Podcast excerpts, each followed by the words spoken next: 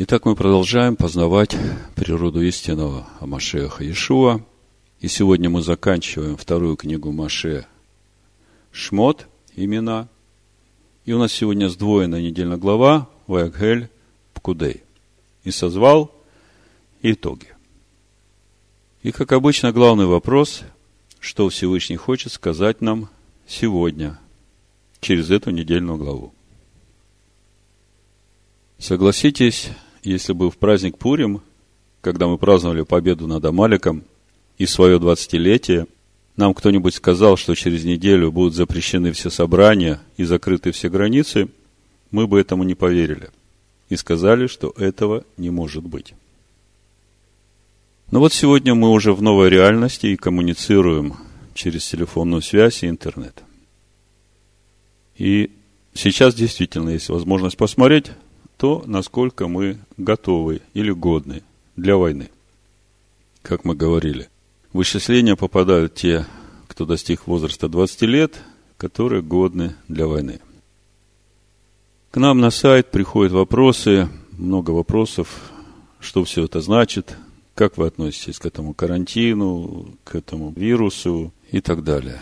Приходят письма с просьбой поддержать молитве в это непростое время – и когда смотришь на то, чем заполнен интернет, YouTube, то создается такое впечатление, что только ленивый сегодня не проповедует о последних днях, о пророчествах последних дней.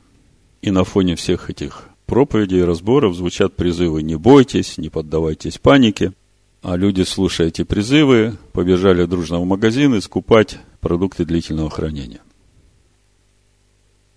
Что же в это время сказать человеку, чтобы он действительно был спокоен. Вообще мы как-то говорили о том, что детские психологи говорят, что к детям нужно обращаться со словами, у которых нет приставки «не». Потому что психика человека так устроена, что когда он слышит слово «не бойтесь», то он пропускает приставку «не» и слышит слово «бойтесь». Например, мама говорит ребенку, который бежит по тротуару, смотри, не упади. И после этих слов ребенок непременно падает. И расстроенная мама тут же упрекает ребенка. Я же тебя предупреждала, не упади. В таких случаях правильно говорит ребенку, стой крепко на своих ногах. И ребенок сразу укрепит свои ноги и побежит и не упадет. Так вот, что же сказать сегодня верующему человеку, чтобы он стоял крепко на ногах своих и оставался в покое – Единственное, что может принести покой в душу человека, так это Слово Всевышнего. И это не просто Библия под подушкой, а Слово Всевышнего, которое наполняет душу человека. В 61-м псалме, в синодальном переводе, во втором-третьем стихе написано «Только во всесильном успокаивается душа моя. От Него спасение мое. Только Он, твердыня моя, спасение мое, убежище мое, не поколеблюсь более. И, конечно же, от Всевышнего не скрыто то, что сейчас происходит в мире, и у него всегда есть конкретные рекомендации для своих детей, что и когда им делать. Думаю, что не случайно именно сегодня мы разбираем недельную главу Ваягель Пкудей, потому что Всевышний именно это и хочет нам сказать через эту сдвоенную недельную главу чадо мое, стой крепко на ногах своих. Проповедь я так и назвал. Стой крепко на своих ногах. И прежде чем мы погрузимся в разбор нашей недельной главы, давайте начнем с самых простых, но важных моментов в жизни верующего. А именно с того, как должен реагировать верующий человек на события, которые происходят в его жизни и в этом мире вокруг него – Конечно, душевному человеку сегодня трудно сохранить мир в своей душе. Но, может быть, глядя на вас и вашу реакцию, они начнут искать Всевышнего. Так вот, как же должен реагировать верующий на события, которые сегодня происходят в мире? Но первый важный момент, то, на чем основывается наша вера, в единого Творца, которым все живет и движется и существует, может ли в этом мире происходить что-либо без ведома Всевышнего? Плач Еремии в третьей главе с 31 стиха написано. «Ибо не навек оставляет Адонай, но послал горе и помилует по великой благости своей. Ибо он не по изволению сердца своего наказывает и огорчает сынов человеческих. Но когда попирают ногами своими всех узников земли, когда неправедно судят человека пред лицом Всевышнего, когда притесняют человека в деле его, разве не видит Адонай? Кто это говорит, и то бывает, чему Адонай не повелел быть? Не от уст ли Всевышнего происходит бедствие и благополучие? Зачем сетует человек живущий? Всякий сетует на грехи свои. Испытаем и исследуем пути свои, и обратимся к Адонаю. Вознесем сердце наше и руки ко всесильному, сущему на небесах. Мы отпали и упорствовали, ты не пощадил. Другими словами, даже когда Всевышний наказывает и огорчает сынов человеческих, то это не потому, что он это хочет делать, а для того, чтобы каждый человек исследовал свои пути и обратился на путь Аданая. И в итоге получается, что даже это бедствие преследует добрую цель – спасение души человека от вечной погибели. Второй важный момент в отношении того, как реагировать на все, что происходит вокруг, нам, верующим, Думаю, полезно всем прочитать третью главу пророка Авакума. Я прочитаю только последние три стиха, но хорошо прочитать всю главу, чтобы понять контекст, о чем говорит пророк Авакум. Буду читать с 16 стиха, 3 глава Авакума. «Я услышал, и вострепетала внутренность моя. При вести о сем задрожали губы мои.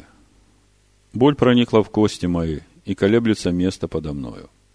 А я должен быть спокоен в день бедствия, когда придет на народ мой грабитель его. И хотя бы не расцвела смоковница, и не было плода на виноградных лозах, и маслина изменила, и нива не дала пищи, хотя бы не стало овец в загоне и рогатого скота в стойлах, но и тогда я буду радоваться об Адонае, веселиться о всесильном спасении моего. Адонай Элохим сила моя.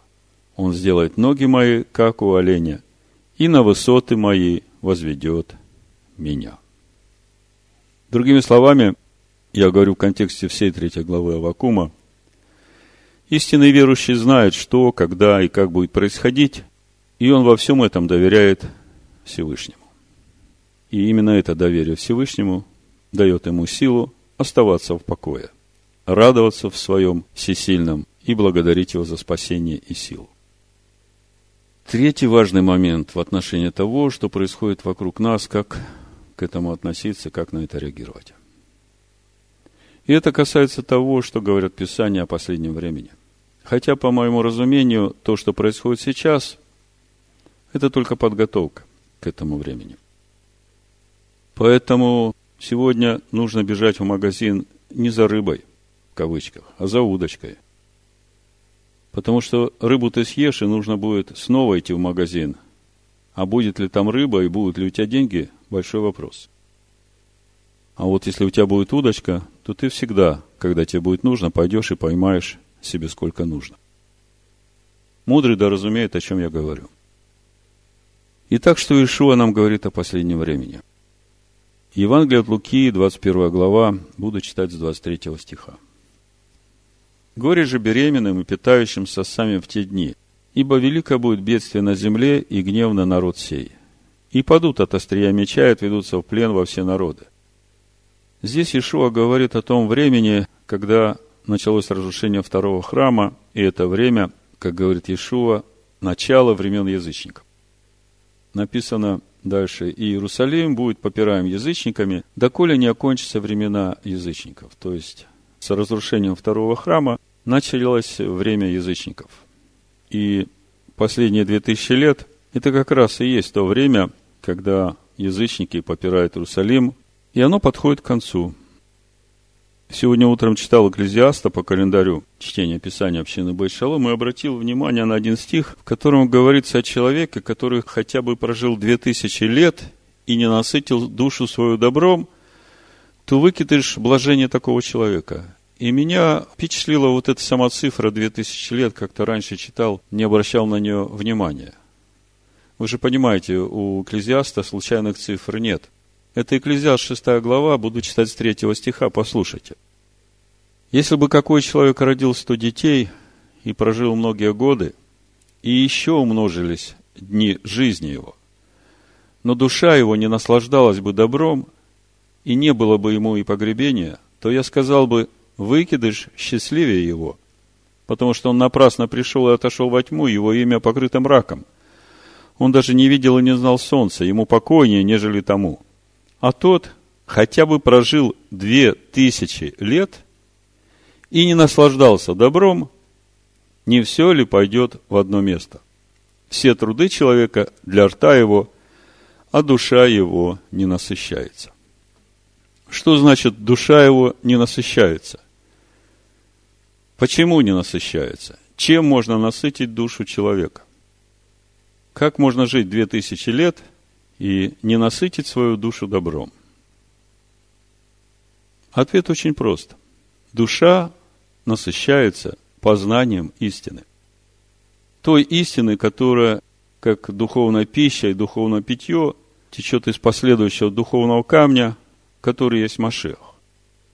Это та пища и то питье, которое ели и пили отцы в пустыне, которых Моисей вывел из Египта. И погибли там же, в пустыне, потому что не растворили этой пищи и этого питья своей верой. Так вот, прожить две тысячи лет и не насытить душу свою этой пищей, это равносильно тому, как быть выкидышем, который пришел и ушел и не видел свет.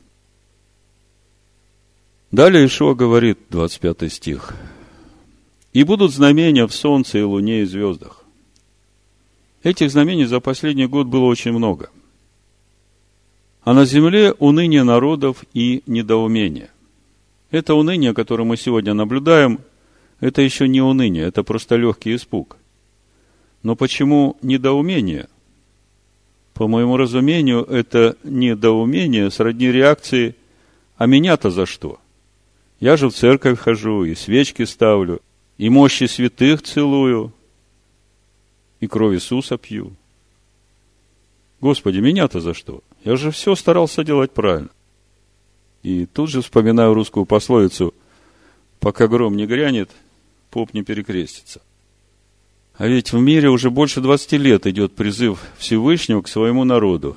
«Выйди от нее, народ мой». И думаете, они не слышат? Ко мне иногда приходят письма на сайт от интернет-статистов с вопросом. Вы не задумывались над тем, почему к вам на сайт заходит так много людей, а потом они пропадают и больше к вам не возвращаются? Конечно, задумался. И понимаю, почему больше не возвращаются. Об этом 2000 лет назад сказал уже апостол Павел. 2 Тимофея, 4 глава, 3-4 стих.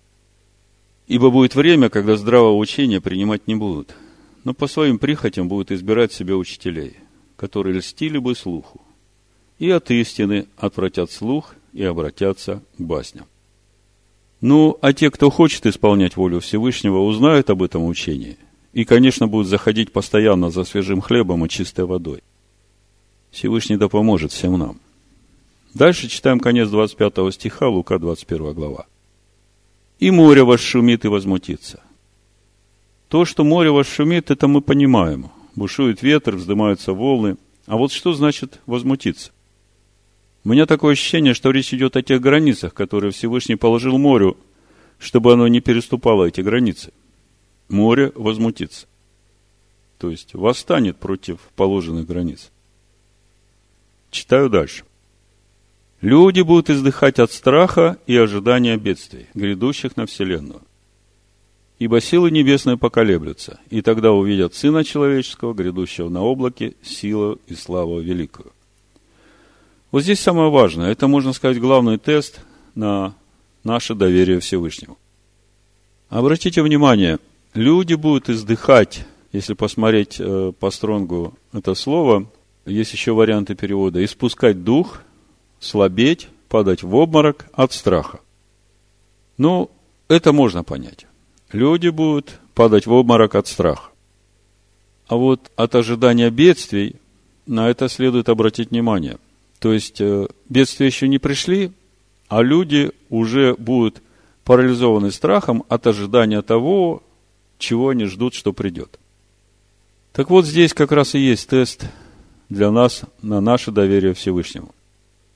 Вот э, скажите, как вы думаете, издыхать от страха и ожидания бедствий, грядущих на Вселенную, это может быть реакцией человека, который уже умер для себя, чтобы жить для Всевышнего? Конечно, не может. А какой должна быть реакция человека во всем доверяющего Всевышнему?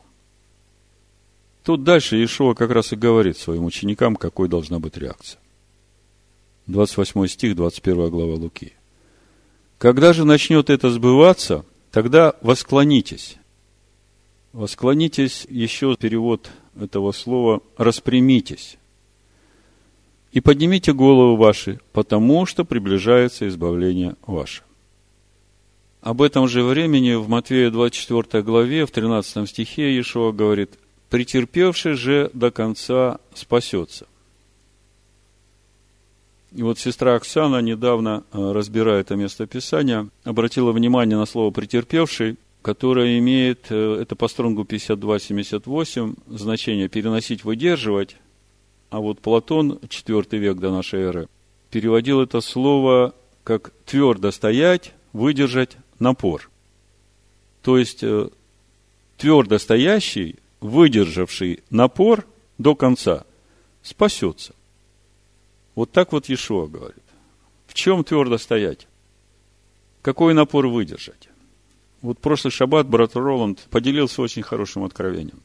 Когда мы говорили о грехе золотого тельца, возник вопрос, ну как так? Всего-то одного дня не хватило дождаться народу, чтобы прославить Всевышнего и утвердить этот завет – ну, выходит, что у них не хватило просто терпения дождаться прихода Машея.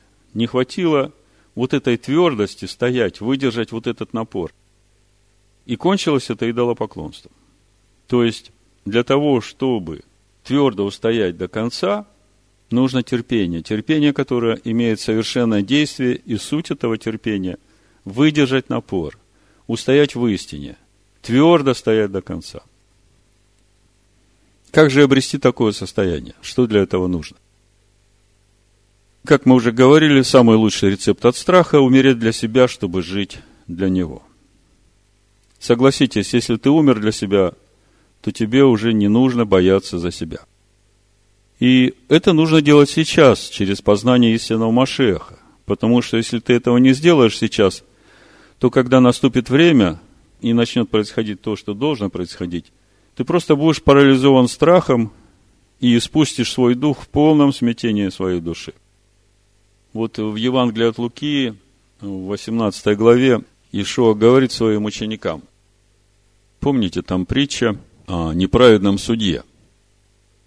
Прочитаю с первого стиха. «Сказал также им притчу о том, что должен всегда молиться и не унывать, говоря, в одном городе был судья, который всесильного не боялся и людей не стыдился.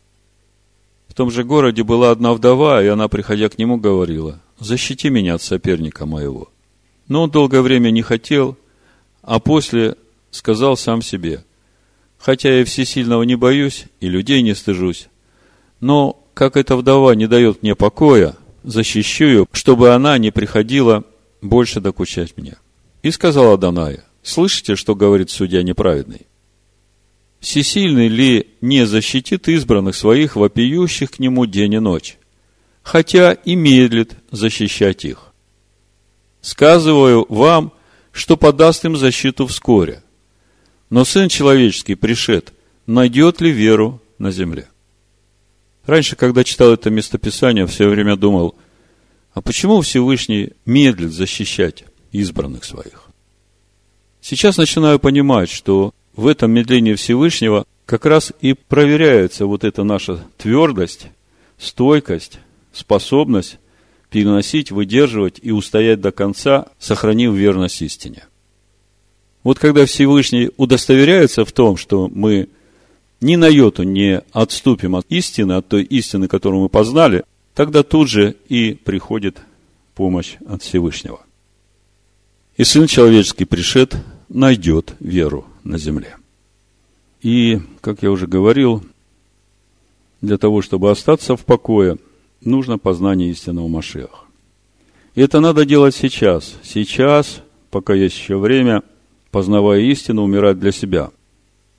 И тогда, что бы ни происходило, твоя душа останется в покое, в полном доверии Всевышним. И, в общем-то, о том, насколько важно перестать бояться за себя, мы много говорили, в частности, когда разбирали этапы духовного пути отца нашего Авраама в полноту возраста Машеха. Помните эту историю с Сарой в Египте, когда Авраам боялся за себя и предложил Саре сказать, что она его сестра. И чем эта история закончилась?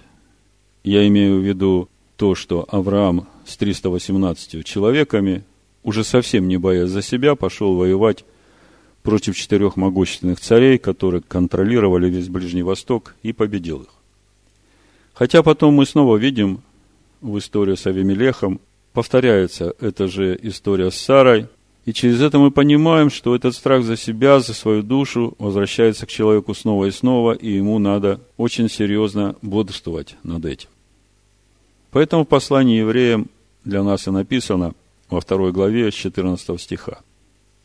«А как дети причастны плоти и крови, то и он также воспринял оное, дабы смертью лишить имеющего державу смерти, то есть дьявола, и избавить тех, которые от страха смерти через всю жизнь были подвержены рабству. Ибо не ангела восприемлет он, но восприемлет семя Авраамова. Другими словами, если в тебе семя Авраама, суть семя Амашеха, то он, живущий в тебе, и есть твое избавление от страха. И, как я уже говорил выше, для того, чтобы он жил в тебе, тебе нужно умереть для себя ради него. Другими словами, сейчас у каждого есть возможность реально проверить себя. Есть ли у вас страх? Что это за страх? То есть, то место, где вы сейчас чего-то боитесь, говорит о том, что именно там вы не умерли для себя ради Амашеха. Поэтому автор послания евреям в 12 главе говорит нам о том, что нам нужно укрепляться Амашехом Иешуа. Послание евреям, 12 глава, 12-13 стих написано.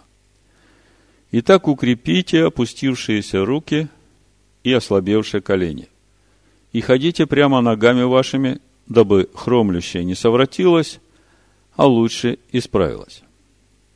Я думаю, если вы внимательно слушали то, что я говорил вам до этого, то вы уже сами можете ответить себе, что вам нужно, чтобы укрепить ослабевшее колени, чтобы крепко стоять на ногах ваших, и что нужно для того, чтобы исправить хромоту и начать ходить прямо. Ну вот теперь давайте погрузимся в нашу недельную главу, Вайгельб Кудей, которыми заканчивается чтение второй книги Маше Шмот. И посмотрим, что же Всевышний хочет нам сказать сегодня и сейчас, через недельную главу Вайгель Кудей.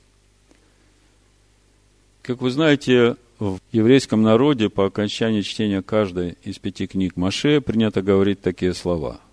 «Укрепляйся, укрепляйся и будь, становись крепким». Хазак, хазак, ванит, хазек. Другими словами, чтобы не падать в обморок от страха и испускать дух, человеку нужно укреплять свой дух через познание Слова Всевышнего. Эту же мысль пишет апостол Павел в послании Тимофею. 2 Тимофея, 2 глава, 1-2 стих написано. «Итак, укрепляйся, сын мой, в благодати о Машехам Иешуа. И что слышал от меня при многих свидетелях, то передай верным людям, которые были бы способны и других научить. Каким образом человек может укрепиться в благодати о Машиахам Иешуа? Через познание его. Когда человек познает Слово Всевышнего, через это он укрепляется в благодати, потому что в Слове живет Всевышний. Другими словами, через познание Слова Всевышнего мы укрепляемся в благодати. И через это укрепляются и колени наши, и руки наши, и пути наши становятся прямыми. А для того, чтобы нам укрепляться в благодати, как я уже говорил выше, нам нужно есть и пить ту духовную пищу и духовное питье, которые текут из последующего духовного камня, который, как мы знаем, строители отвергли. Благодарение Всевышнему за то, что Он открыл нам содержание этого краеугольного камня и дал нам дух премудрости откровения к познанию этого краеугольного камня и возможность пить и есть эту духовную пищу, которая течет из Машеха Ишуа. Поэтому давайте будем укрепляться в благодати и начнем разбор нашей недельной главы, сдвоенной Ваягель Пкудей. Наша глава начинается с заповеди Всевышнего о Шаббате. Буду читать 31 глава книги Шмот с 1 стиха. «И собрал Маше все общество сынов Израилевых и сказал им, вот что заповедал Адонай делать. Шесть дней делайте дела, а день седьмой должен быть у вас святым. Шаббат, шабатон, Адонаю. Всякий, кто будет делать в нее дело, предан будет смерти. Не зажигайте огня во всех жилищах ваших в день субботы. В предыдущем разборе этой главы мы говорили о том, что заповедь о субботе является и началом строительства скинии, и главной целью строительства скинии и служения в ней. Именно поэтому свое обращение к народу Маше начинает с этой заповеди. Вот вы представьте, Маше 40 дней был на горе в общении со Всевышним. Получил прощение от Всевышнего за грех Золотого Тельца. Точнее, получил время на исправление, как мы говорили в праздник Йом-Кипур. Написал новое скрижали завета вместе со Всевышним. Получил подробную инструкцию о том, как строить скинию, как приготовлять священников к служению. Спускается с горы, лицо его сияет, народ смотрит, боится подходить к нему. И, казалось бы, у Маше сейчас есть много важных вещей, которые нужно рассказать народу. Ну, например, хотя бы то, что Всевышний дал прощение, и вот подтверждение этому прощению новое скрижали. Но он начинает свой рассказ с заповеди о святости субботы. И говорит, что нельзя делать в субботу никакой работы. Нельзя зажигать никакого огня во всех жилищах в день субботы.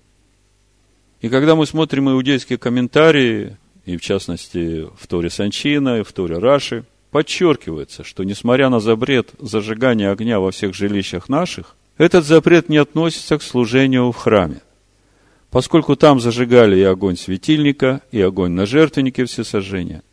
И, как мы говорили в предыдущем разборе, именно через то, что мы зажигаем светильник и выкладываем хлеба перед Всевышним, съедая те, которые были выложены в предыдущий шаббат, именно через это Всевышний делает нас светом и хлебом. Другими словами, в субботу нам запрещено зажигание будничного огня, но священный огонь должен гореть во всех жилищах наших, и если перевести это на храм внутри нас, то во всех жилищах наших, и в душе, и в чувствах, и в эмоциях, и в разуме, в шаббат должен гореть только священный огонь, суть огонь святости. И ни о чем будничном мы не должны думать. Итак, наша недельная глава начинается с заповеди о шаббате, а дальше идет призыв сделать добровольное приношение Всевышнему, трума, от каждого, у кого расположено сердце. Далее идет перечисление того, что нужно сделать, и указание конкретных людей, кому Всевышний поручает это сделать. Далее идет описание того, как все это было сделано, как все сделанное принесли Маше, и как Маше дал оценку сделанному. И мы об этом много говорили в предыдущие разборы этой недельной главы. Другими словами, если ты строишь обитель Всевышнего внутри себя, то знай, что придет время, когда ты должен принести ее на проверку к Маше – и Маше скажет, все ли правильно ты построил. Почему на проверку к Маше? Потому что, как написано в Торе, у ковчега в святом святых лежит Тора Маше. И если она не свидетельствует против тебя, то значит ты построил все правильно. Далее Всевышний повелевает Маше поставить скинию первого числа, первого месяца – и помазать ее священным елеем помазания. Затем облечь священные одежды Аарона и его сыновей, и тоже помазать их священным елеем помазания. И казалось бы, как бы я ни построил скинию, если меня помажут этим елеем, то у меня все будет хорошо.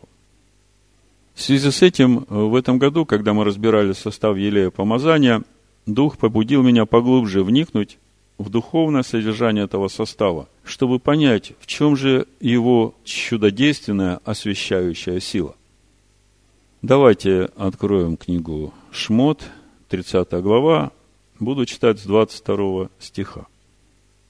«И сказала Данай Маше, говоря, возьми себе лучших благовонных веществ, смирный самоточной, на иврите мор, по стронгу 4753. Однокоренные слова мемер, по стронгу 4470, значит огорчение, горесть. Мар, по стронгу 4751, горечь, скорбь. 500 шекелей возьми. Дальше корицы. На иврите векинемон. По стронгу 70-76. Корица. Однокоренные слова с кинемон – это кане, по стронгу 70-70 означает тростник, трость для измерения, весы, ветвь светильника.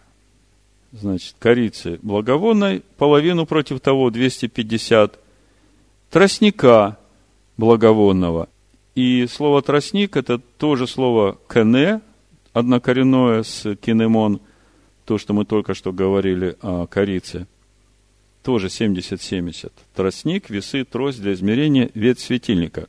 И как мы видим, если смирны было 500 шекелей по весу, то корицы и тростника по 250, потому что у них, в принципе, взаимодополняющий духовный состав вместе тоже 500.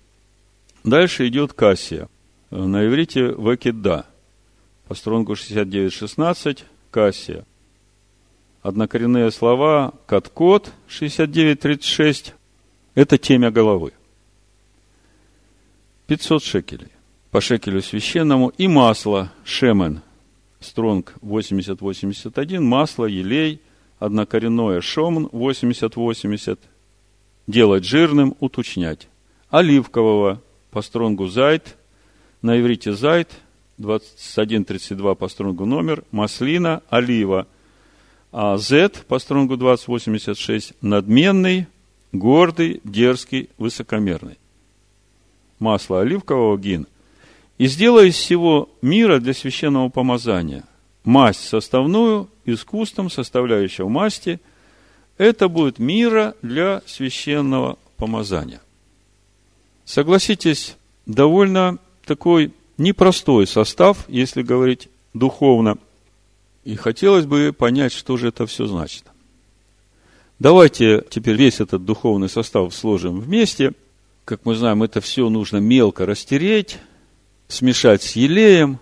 И вот когда этим елеем будет помазано и скиния, и все предметы в скине, и священники, и одежды их, то тогда все будет освящено и все будет свято. В чем же сила святости от этого состава? Вот давайте вместе сложим весь этот состав. Еще раз прочитаю, а вы размышляйте. Значит, смирно самоточная, огорчение, горесть, скорбь, корица, трость для измерения, весы, ветвь светильника, тростник, опять, тростник, весы, трость для измерения, ветвь светильника. Кассия, темя головы, каткот, однокоренное слово. Масло шемен, делать жирным уточнять. Маслина, олива, надменный, гордый, дерзкий, высокомерный. То есть вот это все сложили в одно блюдо и мелко растерли и смешали с елеем. Огорчение, горечь, скорбь, темя головы, надменность, гордость, высокомерие, весы, трость для измерения вет светильника, масло, елей, делать жирным, уточнять. Как бы назвали вы этот состав – вот как по отдельности, так это квасной хлеб во всей его красоте. Гордый, самолюбивый, огорчение, скорбь, высокомерие, темя головы. И вместе с тем все это взвешено на весах, измерено ветвь светильника, то есть светильник на этом может стоять. Светильник, речь идет о миноре. Как бы вы назвали этот состав? Вот когда я размышлял над этим составом, меня в духе пришло начало Нагорной проповеди Иешуа. Я бы назвал этот состав нищетой духа того, кто смирился перед Словом Всевышнего. Вот я вам сейчас все прочитаю, а вы попробуйте увидеть вот этот процесс. Что самое важное для Всевышнего в человеке? Чтобы он собрал вот это вот все, мелко перемолол, и все это перемешал с елеем, уточнил и принес во славу Всевышнему как благовоние, как посвящение себя на служение Всевышнему. Вот попробуйте послушать. Увидев народ, он зашел на гору. Я читаю Матвея, 5 глава, с 1 стиха. И когда сел, приступили к нему ученики его, и он, отверши уста свои, учил их, говоря, «Блажены нищие духом, ибо их есть Царство Небесное. Блажены плачущие, ибо они утешатся. Блажены кроткие, ибо они наследуют землю». Вы видите здесь и огорчение, и скорбь, и гордость, которая смирилась, и высокомерие, которое стало нищим. Блажены кроткие, ибо они наследуют землю. Блажены алчущие и жаждущие праведности, ибо они насытятся. Блажены милостивые, ибо они помилованы будут. Блажены чистые сердцем, ибо они всесильно узрят. Блажены творящие шалом, ибо они будут наречены сынами Всевышнего. Вот этим составом нужно помазать и скинию, и все предметы в скине, и священников, и их одежда. И мы уже говорили, что и скиния указывает на Машеха, и предметы, которые в скине, и в святом святых, указывают на полноту Машеха. И то, что в святом стоит, и светильник, и хлеба предложений, это тоже указывает на Машеха, которого мы познаем, который растет в нашей душе. И умывальник – это то слово, которым мы умываем себя, очищаем себя от э, нечистоты. И жертвенник всесожжения – это та стойка казни, на которой мы умираем для себя, чтобы жить для Него. Это все Машех, это все Его служение в нас и для нас. И вот это все, в том числе и священников, а священники и Аарон, и его сыновья, как мы говорили, это как раз и есть вот тот священник, который в нашем внутреннем храме служит Всевышнему. Так вот, все это должно быть помазано вот этим елеем освящения. Как написано дальше, книга Шмот, 30 глава, с 26 стиха. «И помашем скинию собрания, и ковчег откровения, и стол, и все принадлежности его, и светильник, и все принадлежности его, и жертвенник курения, и жертвенник всесожжения, и все принадлежности его, и умывальник, и подножие его, и освети их, и будет святыня великая. И будет святыня великая. Все прикасающееся к ним осветится. Помаши Аарона и сынов его, и посвяти их, чтобы они были священниками мне. В общем, здесь все говорит о нас, о нашем духовном росте, о нашем возрастании в полноту Машеха Ишуа. И мы читаем дальше, когда Маше сделал все так, как повелел Всевышний, собрал скинию, помазал, священников облачил их в одежды, помазал их елеем освящения. Облако покрыло скинию собранию, слава Адоная наполнила скинию. Именно так вернулось присутствие Всевышнего в стан сынов Израиля. И заканчивается глава Пкудей, а вместе с ней и вторая книга Маше, Шмот имена, следующими словами – Книга Шмот, 40 глава, с 36 стиха. Когда поднималось облако от Скинии, тогда отправлялись в путь сыны Израилевы во все путешествие свое. Если же не поднималось облако, то и они не отправлялись в путь, доколе оно не поднималось.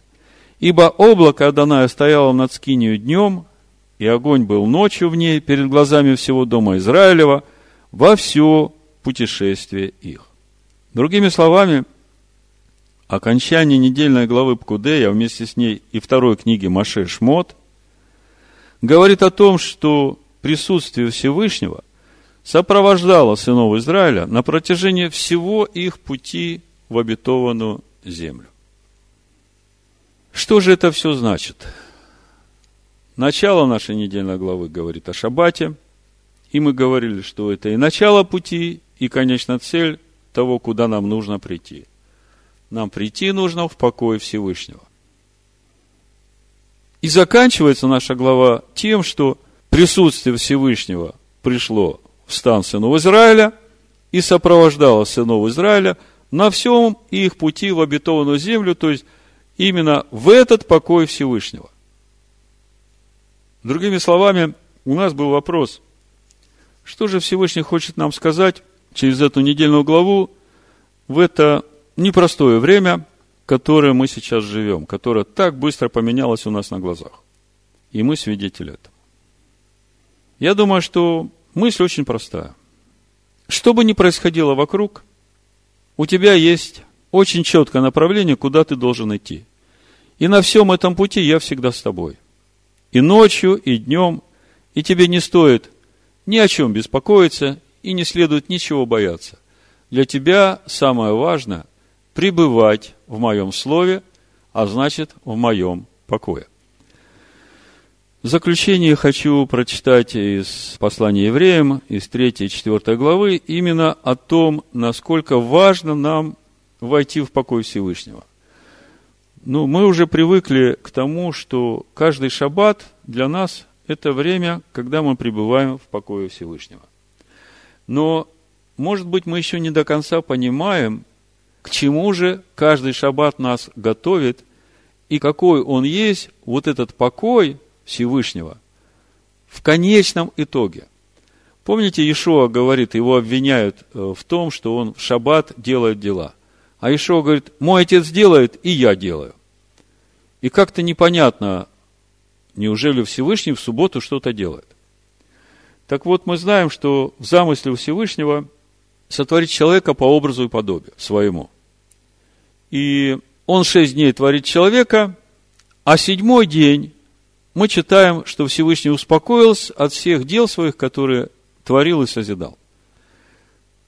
И мудрецы Торы говорят, что вот этот вот седьмой день, это и есть день покоя Всевышнего, то, ради чего был создан этот мир, то, ради чего сотворен человек, это та конечная цель, куда должен прийти человек. То есть, когда человек войдет в седьмой день, вот это время когда Всевышний успокоился от всех дел, то это как раз и будет то время, когда воля Всевышнего и на земле будет точно такой же, как и на небе.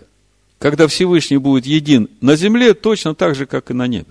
Вот это и есть суть вот этого Божьего покоя, который придет в седьмой день в этот мир, в котором будут жить те, которые вошли в этот покой. Вот давайте я вам почитаю из э, третьей главы и четвертое. И почитаю немножко из э, восточного смыслового перевода, чтобы более объемно увидеть то, о чем здесь говорится. Ну, начну послание евреям, третью главу, 17 стиха. На кого же негодовал он 40 лет? То есть Всевышний 40 лет на кого-то негодовал. То есть сердился. Не на согрешивших ли, которых кости пали в пустыне – Против кого же клялся, что не войдут в покой его, как не против непокорных? Итак, мы видим, что они не могли войти за неверие. То есть Всевышний в пустыне негодует против непокорных, непокорных его слову, непокорных Моисею, и эти непокорные не могут войти в покой Всевышнего, потому что они не верят тому слову, которое Всевышний дал через Маше. Четвертая глава, первый стих и дальше буду читать. Буду читать как бы параллельно синодальный и восточно-смысловой. Первый стих. «Посему будем опасаться, чтобы, когда еще остается обетование войти в покой его, не оказался кто из вас опоздавший». Восточно-смысловой. «Но еще не поздно, и обещание Всевышнего о входе в его покой остается в силе. Давайте поэтому будем очень внимательны, чтобы никто из вас не оказался не достигшим этого покоя. Второй стих, синодальный перевод. «Ибо и нам оно возвещено, как и тем, но не принесло им пользы слово слышанное, не растворенное верою слышавших». Восточно-смысловой. Ведь нам так же, как и этим восставшим, была возвещена радостная весть о покое. Послушайте, речь идет о Торе Маше. То есть, речь идет о том слове, которое Всевышний дал своему народу через Маше. И автор послания евреям во втором стихе, в восточно-смысловом переводе, называет Тору Маше радостной вестью о покое. Но им эта весть никакой пользы не принесла. То есть тем, которые противились Моисею, противились Слову Всевышнего, кости которых пали в пустыне, которые не вошли в покой Всевышнего. Но им эта весть никакой пользы не принесла, потому что они не приняли ее верой. Не растворили верой слышавших, как говорит синодальный текст. Третий стих синодальный текст говорит, «А входим в покой мы, уверовавшие, как он сказал, я поклялся в гневе моем, что они не войдут в покой мой, хотя дела его были совершены еще в начале мира. Восточно-смысловой третий стих. Но мы, поверившие, входим в его покой. А о тех же, кто не верил, Всевышний сказал, поэтому я поклялся в гневе моем, они не войдут в мой покой. Всевышний сказал это, несмотря на то, что он уже закончил сотворение мира еще в самом начале. Четвертый стих. Ибо негде сказано о седьмом дне так. И почил всесильный в день седьмой от всех дел своих. Восточно-смысловой. В другом месте он сказал о седьмом дне так. И на седьмой день Всевышний отдыхал от всех своих дел. Пятый стих, синодальный. И еще здесь не войдут в покой мой. Пятый стих, восточно-смысловой. Но помните, выше было сказано – они не войдут в покой мой. Шестой стих, синодальный. Итак, как некоторым остается войти в него, в покой Всевышнего, а те, которым прежде возвещено, не вошли в него за непокорность, читаю восточно-смысловой шестой стих, так как некоторым еще остается войти в него, ну а те, кому радостная весть о покое была возвещена прежде – не вошли по причине своего непослушания, седьмой стих, то еще определяют некоторый день ныне, говоря через Давида, после стол долгого времени, как выше сказано, ныне, когда услышите глаз его, не ожесточите сердец ваших. Восточно-смысловой, седьмой стих. То Всевышний опять назначил определенный день, сегодня, для вхождения в покой спустя долгое время после событий в пустыне, провозгласив об этом через Давида, как уже было процитировано выше. Сегодня, если услышите его голос, то не ожесточайте ваших сердец. Восьмой стих. Ибо если бы Егоша бен Нун доставил им покой, то не было бы сказано после того о другом дне.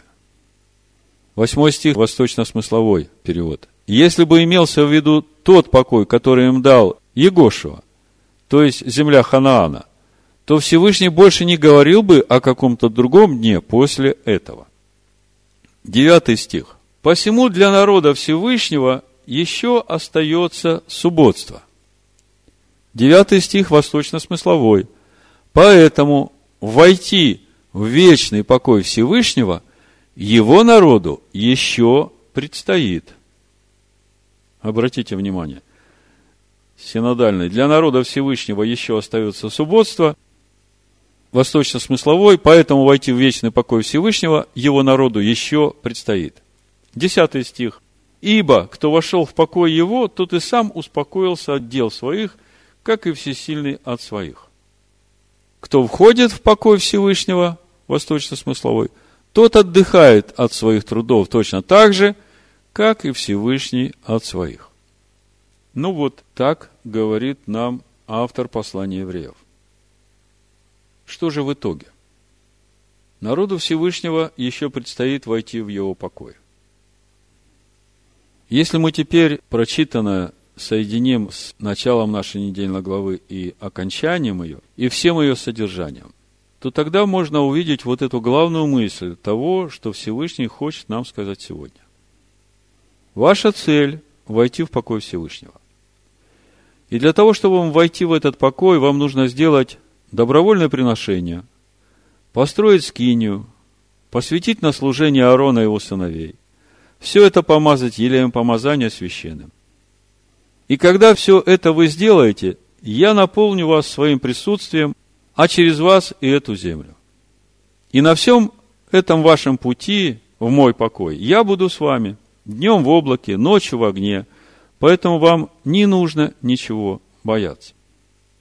И когда мы смотрим на то, каким образом происходило приготовление Аарона и его сыновей на священнослужение, мы видим, что весь этот процесс приготовления проходил семь дней, и только на восьмой день Аарон и его сыновья приступят к самостоятельному служению. То есть и этот седьмой день, это будет тоже наше приготовление к восьмому дню, к тому времени, когда мы уже будем стоять самостоятельно перед Всевышним, как его священники, для служения Ему на том месте, где Он нас определил. Поэтому то, что мы читаем в нашей недельной главе, и вообще вся книга Шмот, имена, она как раз и рассказывает нам о том пути, который должен пройти верующий, выходя из Египта, через заключение завета, путь через всю пустыню в обетованную землю.